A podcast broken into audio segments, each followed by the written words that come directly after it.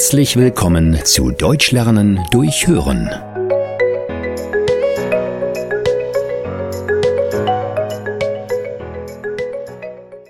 Tomaten auf den Augen haben.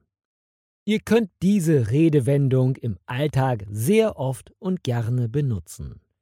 Wer Tomaten auf den Augen hat, bemerkt oder sieht etwas nicht. Zum Beispiel Heute muss Dirk seine Tochter vom Flughafen abholen, aber er hat die Zeit vergessen. Deshalb muss er sich sehr beeilen, um pünktlich zu sein.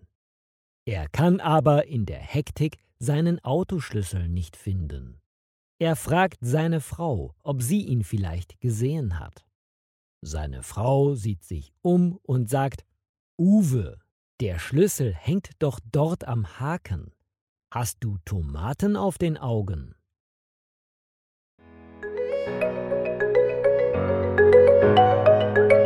Vielen Dank, dass du heute wieder mit dabei warst. Mehr gibt es auf www.einfachdeutschlernen.com.